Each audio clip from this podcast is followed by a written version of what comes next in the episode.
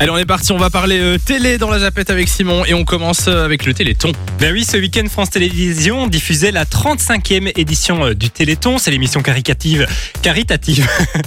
Qui, euh, Ça va aller.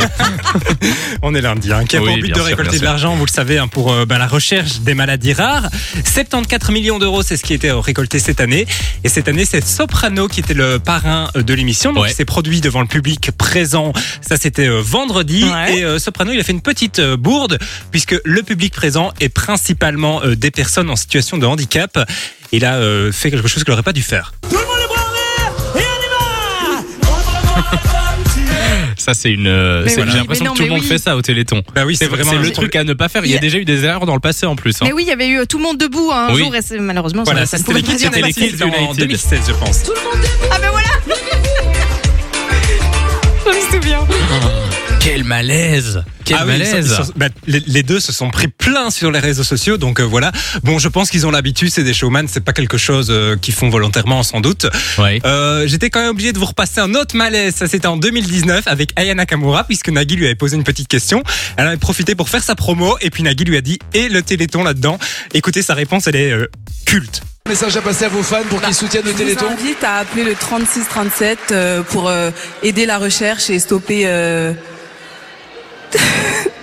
Euh, Stopper. euh, Non, il faut arrêter les maladies et puis voilà, et aller il faut vers le. aider les gens. Voilà, donc je vous invite à appeler Très le bien. 3637. Je me souviens de ce malaise. Ah, c'était très, très là malaisant. là là. Je pense qu'elle a encore le plus, plus gros malaise du Téléthon. Ouais, je pense aussi. Ça c'est dur.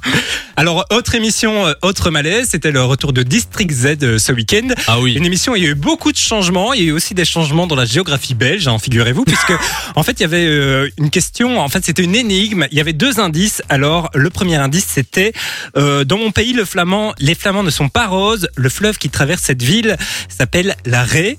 Et euh, Lola Dubini a directement pensé à Liège. Écoutez un peu ses arguments. Liège, c'est la Meuse. Alors Liège, c'est sûr que c'est flamand. Liège, Oui. c'est sûr que c'est moitié français, moitié flamand. Mais euh, En tout cas, Lola est votre prof de géographie ce soir. Ils n'ont pas choisi un bon prof en tout cas.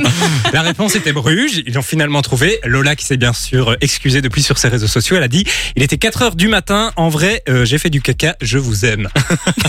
D'accord. Bon, au moins c'est assumé. Ah, c'est bon, on la pardonne. Je me souviens que TF1, une fois, au journal de 20h, avait inversé la Flandre et la Wallonie sur la juste. carte de la Belgique. Donc franchement, on peut pas faire pire que ça. Enjoy the music.